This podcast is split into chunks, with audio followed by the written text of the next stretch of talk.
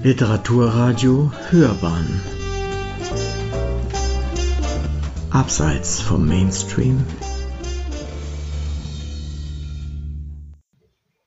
München und insbesondere Schwabing war in den letzten drei Jahrzehnten des 20. Jahrhunderts ein Zentrum des kulturrevolutionären Aufbegehrens junger Malerinnen und Literatinnen. Es hieß ja ab nach München. Eigentlich deutschlandweit haben Künstlerinnen diesen Slogan genützt und sind hierher gekommen. In dieser Tradition hat das Schamrock-Projekt seine Wurzeln. Heute lassen sich sieben aktuelle Münchner Dichterinnen von historischen Münchner Kolleginnen inspirieren. Sie wählten sich eine literarische Ahnen als fiktive, kreative Partnerin und treten in einen imaginären Dialog mit ihren genialen Schwestern, setzen sich mit ihren Arbeiten auseinander und stellen ihnen eigene Texte gegenüber. Claire Goll, Henriette Hardenberg, Emmy Hennings, Hedwig Lachmann, Miriam Magall, Gerti Spieß und Gisela Jonas, die Schwabinger Gisela, oder Marietta, die Monaco, haben alle in München gelebt und geschrieben, wurden teils verfolgt, vertrieben oder vergessen. Wir möchten sie wieder sichtbar machen und an ihre Tradition anknüpfen. Der Schamrock e.V. wurde vorgestern mit dem Anita Augsburg Preis der Landeshauptstadt München 2021 zur Förderung der Gleichberechtigung von Mädchen und Frauen ausgezeichnet.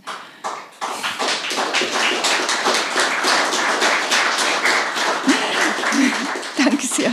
Unter anderem für die Förderung von Dichterinnen in und für München durch die Organisation von Salons, Filmfestivals, Lyrikbiennalen und Ausstellungen mit dem Ziel, die Gleichstellung von Frauen im Literaturbetrieb voranzutreiben und mit Poesie die Welt zu verändern.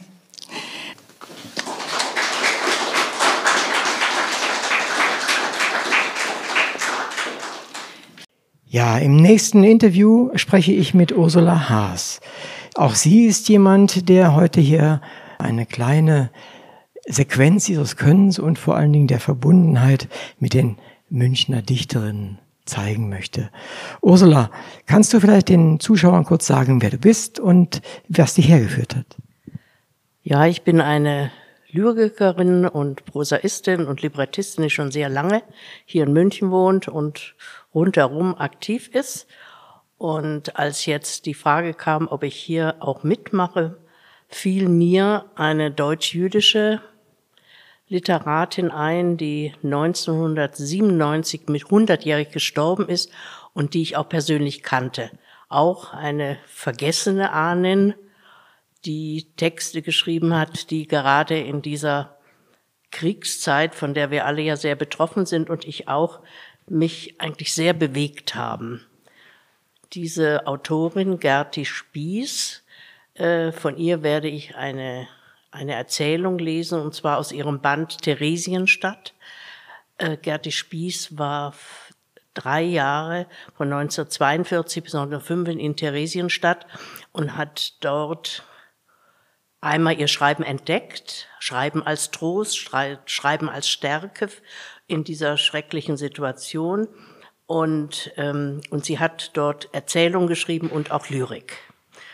Und äh, ihre Geschichten sind deswegen auch so berührend, weil sie jetzt nicht äh, eine schwarze Hölle nur schildert, sondern eben auch menschliche Züge der Menschen. Zum Beispiel schildere ich in der Geschichte einen Mann, der sie hätte nach Auschwitz schicken können, aber es dann nicht tut, ihr eigentlich eine Lüge äh, in den Mund legt. Und äh, ich selber habe 1986 zufällig Gerti Spieß kennengelernt weil der Leiter ähm, des Literaturarchives in Sulzbach-Rosenberg mich anschrieb. Ähm, damals war mein erster Roman gerade herausgekommen über die mythologische Medea. Und er hat gefragt, äh, Frau Haas, können Sie die alte Dame mitnehmen hier nach Sulzbach-Rosenberg? Und das war sehr bewegend und es war aber auch lustig, unser Kennenlernen, wie ich nämlich die Türe des jüdischen Altenheimes in der Kaulbachstraße aufgemacht hat, stand diese kleine, zarte Dame vor mir und sagte, in einem weißen Unterleibchen und sagte, Ursula, ich weiß gar nicht, was ich anziehen soll. Und das war sehr bezaubernd und ja, und so war unser, immer wieder unser Treffen in den Jahren. Und ähm, ich möchte sie ihm hier gerne wieder in das Bewusstsein der Zuhörerinnen und Zuhörer heute bringen, durch die Vita und durch ihre Texte. Das wird sicherlich Ihnen sehr gut gelingen, allein durch die Authentizität, die Sie mitbringen und die ja, lebendige Verbundenheit mit der Dame. Die ganze äh, Veranstaltung steht ja auch mit unter dem Motto letztendlich Frauenbildung, Frieden, Gleichberechtigung. Wie stehen Sie zu, nehmen wir mal nur eine vielleicht dieser Vokabeln? Ja, ich würde mich schon als Feministin bezeichnen und zwar sehr lange. Äh, vor allem auch, glaube ich, durch diesen ersten Roman, den ich geschrieben, Freispruch für Medea, wo ich der Medea eben eine eigene Position zuschreibe und sie auch den Mythos neu entwickeln lasse. Und ich war damals, ich wusste es nicht, die erste Frau überhaupt, die sich mit dieser sogenannten Kindsmörderin auseinandersetzt. Bisher waren es nur die Herren, die sich von Euripides angefangen, die ihr eigentlich äh, ja auf die Augen gedrückt hat, dass sie unbedingt die Mörderin war. Verstehe. Dann wurde es aber höchste Zeit und hat Ihnen sicherlich auch, äh, ja, neben Meriten auch viel, viel für sich selbst persönlich eingebracht. Ja, für mich persönlich. Und ähm, wenn ich jetzt an diese Lesung in Sulzbach-Rosenberg denke, das war ja damals 1986, wer hat gegen mich gewettert? Alle Lateinlehrer. Da waren drei Laternenlehrer, die haben gesagt, das darf man nicht machen. Lasse machen, lasse machen. Sind auch schon Geschichte wahrscheinlich heutzutage. Gut, dann Dankeschön für das kurze Interview und ich wünsche Ihnen viel Spaß, viel Freude und äh, viel Erfolg. Dankeschön, auch vielen Dank bei dir, Uwe. Tschüss. Tschüss. Ich werde nun die erste Dichterin vorstellen, Ursula Haas. Sie ist Münchner Autorin mit böhmischen Wurzeln, schreibt Lyrik, Romane und Libretti. Zum Beispiel für die Oper Medea von Rolf Liebermann. Zuletzt erschien ihr poetisches Tagebuch Zerzauste Tage, ein Jahr der Wirklichkeiten. Sie arbeitet auch als Dozentin für literarisches Schreiben in München und in Olomouc, Tschechien. Die poetische Kraft ihrer Texte begeistert nicht nur uns, sondern auch Festivals und Theater in Paris, Bern und Luzern. Ursula Haas stellt Gerti Spieß vor. Ich bitte Ursula Haas auf die Bühne.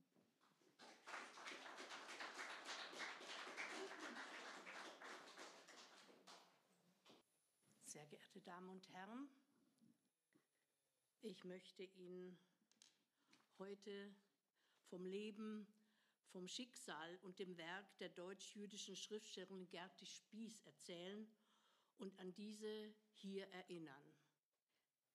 Gerti Spieß starb im Jahr 1997 mit 100 Jahren in München. Zunächst meine persönliche Begegnung mit Gerti Spieß Mitte der 1980er bat mich der Leiter des Literaturarchivs Sulzbach-Rosenberg, die Dichterin in ihrem Seniorenheim Saul Eisenberg in der Kaulbachstraße abzuholen und zu ihrer und meiner Lesung im Auto mit nach Sulzbach-Rosenbach zu nehmen. Als meine Freundin Hanni und ich an ihrer Tür im Heim klopften, öffnete eine kleine, zarte, alte Dame.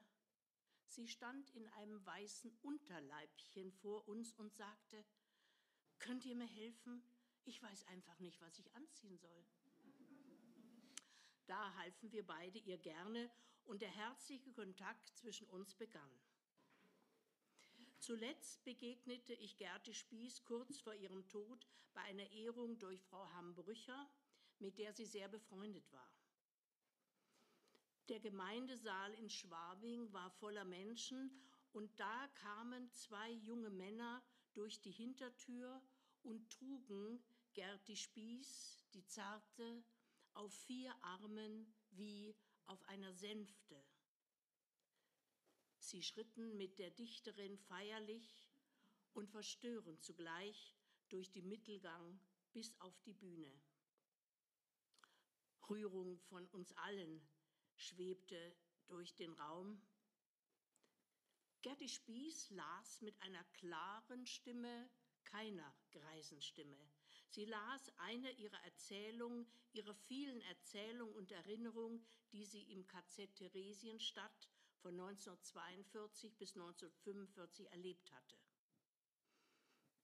Um in dieser dreijährigen Gefangenschaft mit aller Not und Demütigung fertig zu werden, hatte sie dort zu schreiben begonnen.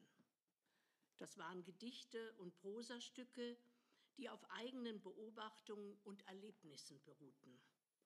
Ich zitiere.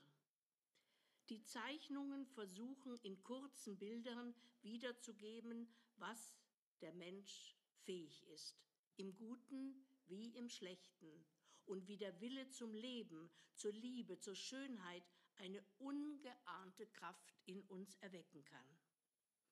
Diese Kraft vom Leid ins Bewusstsein gerufen, von Liebe genährt und getragen, hat mich in einer Zeit körperlicher und höchster seelischer Not auf einen Weg gelenkt, mich selber darstellen konnte, und immer wieder nahm meine Schaffenskraft es festzuhalten, was ich da litt und andere leiden.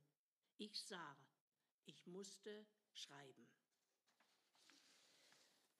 Als 1947 ihr erster Gedichtband Theresienstadt im Freitagsverlag erschien, grüßte Hermann Hesse die Dichterin mit den Worten, es ist schön und hat auch etwas Versöhnendes, dass dieses Theresienstadt auch so etwas rein Dichterisches hervorgebracht hat. Gerdi Spieß bot der Barbarei die poetische Stirn. Und so würde ich ihr ganzes Leben überschreiben. Gerti Spieß entstammte einer liberalen bürgerlichen deutsch-jüdischen Familie in Trier, geboren im Januar 1897 als Gertrud Rumprich und Tochter eines jüdischen Kaufmanns und Mundartdichters. Sie lernte Kindergärtnerin nach Fröbel in Frankfurt und 1920 heiratete sie einen nicht jüdischen Chemiestudenten. Das würde ihr mal helfen im Leben. Sie zogen nach Freiburg, bekamen zwei Kinder und trennten sich 1927 einvernehmlich. 1929 zog Gerti Spieß mit ihrer Tochter Ruth nach Schwabing. Seit der Machtergreifung Hitlers 1933 lebte sie immer isolierte, bis sie Juli 1942 nach Theresienstadt deportiert wurde. Sie leistete dort körperliche Schwerstarbeit in einer Glimmerspalterei. Diese Glimmerplättchen brauchte man zur Herstellung von Waffen. Zum Schreiben wurde sie dort auch durch die internierte Schriftstellerin Elsa Bernstein motiviert. Und nachts formte sie Verse wie Was ist des Unschuldigen Schuld? Wo beginnt sie? Sie beginnt da, wo er gelassen mit hängenden Armen, schulterzuckend daneben steht, den Mantel zugeknöpft, die Zigarette anzündet und spricht da kann man nichts machen. Seht, da beginnt des Unschuldigen Schuld. 1945 kehrte sie als eine von 200 Überlebenden der ehemals 12.000 jüdischen Einwohner Münchens zurück. Sie engagierte sich beim Bayerischen Hilfswerk für die durch die Nürnberger Gesetze Betroffenen der Erfolg als Schriftsteller allerdings erfolgte spät. Kurz vor ihrem Tod erschien die Autobiografie Drei Jahre Theresienstadt, aus der werde ich gleich lesen. Bittere Jugend, auch eine Prosa, ihre Gedichte im Staube gefunden und 1992 erschien ihre letzte Erzählung Das schwarze Kleid. 1987 ehrte sie der Schwabinger Kunstpreis. Die Landeszentrale für politische Bildung Rheinland-Pfalz schreibt bis heute einen Gerti-Spieß-Preis aus. Und in Sendling-Westpark, wo ich lebe, laufe ich durch eine Gerti-Spieß-Straße. Ihre Grabinschaft wählte sie selbst. Ich liebte, lachte und litt. Wie schon gesagt, lese ich jetzt aus dem Band Drei Jahre Theresienstadt eine autobiografische Geschichte. die den Titel hat Selektion. Das Lager schwegelt und brodelt in glühender Erregung. Wieder, wieder registriert man die Privilegierten. Das sind Väter und Mütter der sogenannten halbarischen Kinder, die sie in der Heimat zurücklassen mussten. Ihre Kinder waren durch ihren Mann eben halbarisch. Vor der Kommandatur stehen wir Schlange und jedes weiß, dass es um Leben und Tod geht. Dass drinnen zwei SS-Offiziere sitzen, neben ihm zwei Sekretärinnen und jedes von uns wird von einem der beiden Offiziere verhört werden. Und dann, das wissen wir auch, fliegt der Zettel mit den jeweiligen Angaben wohlgezielt durch die Luft. Fliegt er auf die Schreibmaschine Nummer 1, so heißt das Abtransport. Wohin, weiß niemand, jeder weiß Auschwitz. Aber dass es das Ende bedeutet, wissen wir alle. Wurde uns doch schon lange mit diesem Transport gedroht. Fliegt aber der Zettel aus der Hand des Offiziers auf Schreibmaschine Nummer 2 zu, so ist man zumindest vorläufig gerettet. Und weiter als um die nächste Ekte wagt hier und heute niemand zu denken. Langsam schiebt sich die Schlange voran, ein halber Tag ist schon vergangen, dass man immer noch Angst empfinden kann nach Jahren der Inhaftierung. Nun ist die Reihe an mir. Da sitzen sie beide hinter einem Tisch und zur Linken die Sekretärin an ihren Schreibmaschinen. Der erste Offizier ist ein Österreicher, hübsch, liebenswürdig. Ach, wenn ich doch nur aber ich komme vor den Rechten. Er ist klein und schielt unmäßig. So viel weiß ich, es kommt auf die Art unserer Tätigkeit im Lager an und auf unsere Kinder. Vor allem die Söhne können uns nützen, wenn sie etwas Kriegs- oder Lebenswichtiges tun. Aber mein Sohn ist krank. Nun, und Sie, wo arbeiten Sie? Ich antworte ihm. Und ihre Kinder? Ein Sohn? Mein Herz hämmert. Ein kranker Sohn. Wie wird der mich retten können? Nun, er wird ungeduldig. Sein Auge schielt. Ich weiß nicht wohin. Soll ich lügen? Ich wage es nicht. Wer weiß, was Sie hier aufgeschrieben haben. Sie wissen doch mehr über uns als wir selbst. Und wenn er dahinter kommt, dann bin ich verloren. Ich werde von meiner Tochter erzählen. Meine Tochter Ihr Sohn, was arbeitet der Sohn? Ich, mein Sohn ist krank. Das geht doch vorüber. Also was? Nein, geht nicht vorüber. In einem Heim. Na und? Da tut er doch was. Nein, er kann nichts tun, ist zu krank.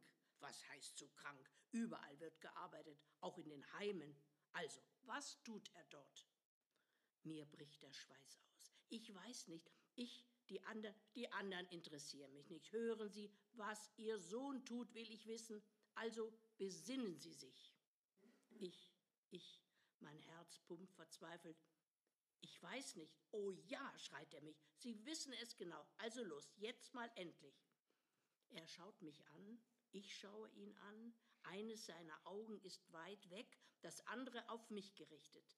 Es ist für einen Augenblick, als wären es zwei Menschen, die gleichzeitig mit mir sprechen. Da geht mir endlich ein Licht auf. Lügen soll ich, natürlich. Er legt sie mir ja in den Mund. Er will, dass ich sie endlich ergreife, die befreiende, die lebensrettende Lüge. Im Garten, stotter ich. Sie müssen im Garten. Also Gartenarbeit. Sein Auge schielt in unsichtbare Fernen und der Zettel, der Zettel fliegt zur Schreibmaschine Nummer zwei. Wie ich hinausgekommen bin, weiß ich nicht. Und dass statt meiner vielleicht eine andere würde gehen müssen, weil bei den Transporten nach Auschwitz häufig eine vorgeschriebene Zahl erfüllt werden musste. Daran dachte ich erst viele Stunden später. Und ob er gedacht hat in dieser Minute. Und was? Wer könnte das wissen? Gerti Spieß. Und ich habe natürlich alle Sachen gelesen von ihr, die ich noch kriegen konnte und auch die ich aus der Zeit, wo ich Gerti Spieß kannte, gelesen habe. In all diesen Geschichten ist immer auch etwas menschlich, Tröstendes, Mögliches drin. Also es ist wirklich eine, auch gerade in dieser Zeit, äh, in der wir uns jetzt befinden, durch die Ukraine. Und auch deswegen ist mir eigentlich Gerti Spieß auch eingefallen, wie du mich gefragt hast. Zum Schluss ein kleines Gedicht von mir aus diesem Band Ich kröne dich mit Schnee, Gedichte und Gazele. Ich habe immer wieder diese persische Form für Gedichte gewählt und lese jetzt ein Gedicht vor am Rande der Welt.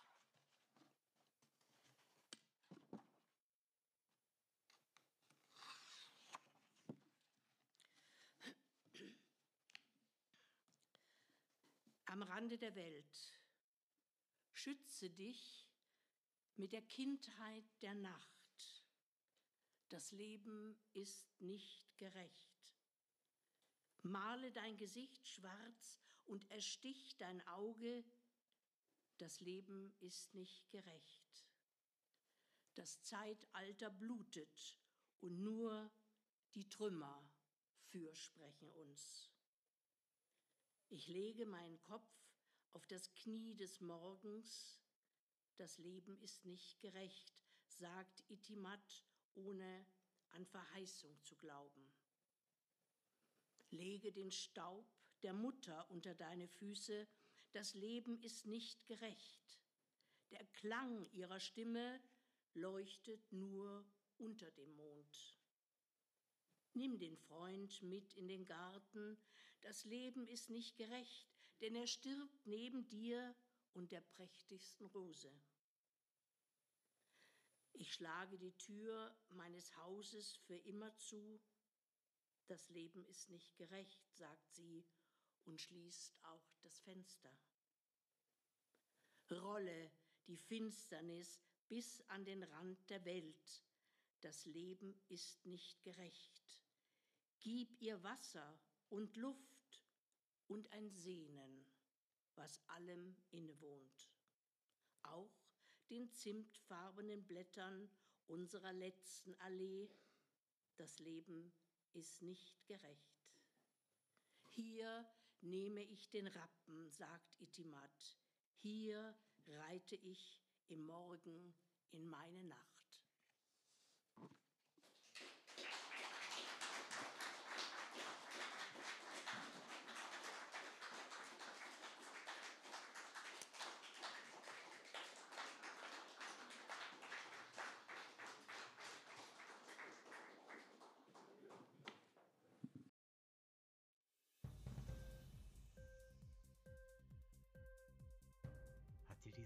Gefallen?